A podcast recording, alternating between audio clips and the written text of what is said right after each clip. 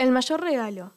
Hay ocho niveles de caridad. El más alto, superando a los demás, es dar un préstamo a alguien apoyándolo de ese modo antes de que decaiga y se vuelva el pobre.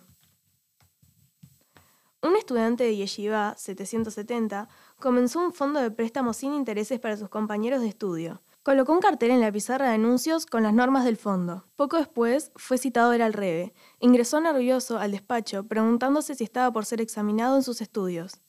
Vi tu cartel en la pared afirmando que habías abierto un gemach, dijo el rabino.